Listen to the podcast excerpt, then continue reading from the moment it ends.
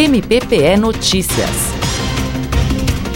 Diante do baixo número de consultas pré-natais observado pelo Ministério Público de Pernambuco, o órgão recomendou que as prefeituras e secretarias municipais de saúde de 15 cidades localizadas no interior do estado apresentem planos de ação para garantir a busca ativa por gestantes. A medida visa promover a iniciação das consultas pré-natais até a 12ª semana de gravidez, para que ao menos seis atendimentos sejam realizados, como indica o protocolo estabelecido pelo Ministério da Saúde. A promotora de justiça e coordenadora do Centro de Apoio às Promotorias de Saúde, Helena Capella, aponta os principais problemas na atenção materno-infantil. A insuficiente oferta de exames de rotina de obstetras no pré-natal foi considerado um dos grandes problemas na assistência realizada pelos municípios, conforme um estudo que foi realizado pela Gerência Estadual de Saúde da Mulher em 2018.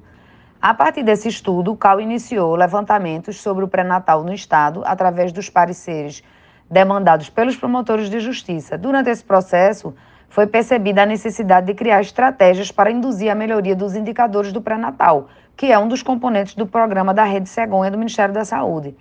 O Ministério Público criou o Grupo de Atuação Conjunta Especializada, o GAS Saúde no Pré-Natal, para atuar na atenção materno-infantil nos municípios. A promotora de justiça, Helena Capella, explica como funciona essa atuação.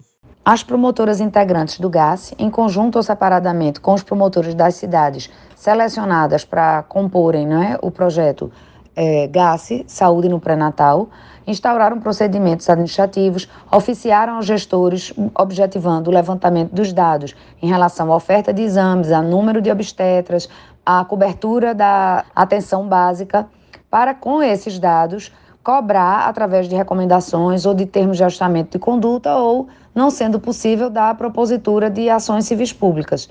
Os municípios notificados devem informar se aceitam as recomendações. Caso a resposta seja positiva, devem indicar as providências que serão efetivamente adotadas. Iveson Gomes para a Rádio MPPE.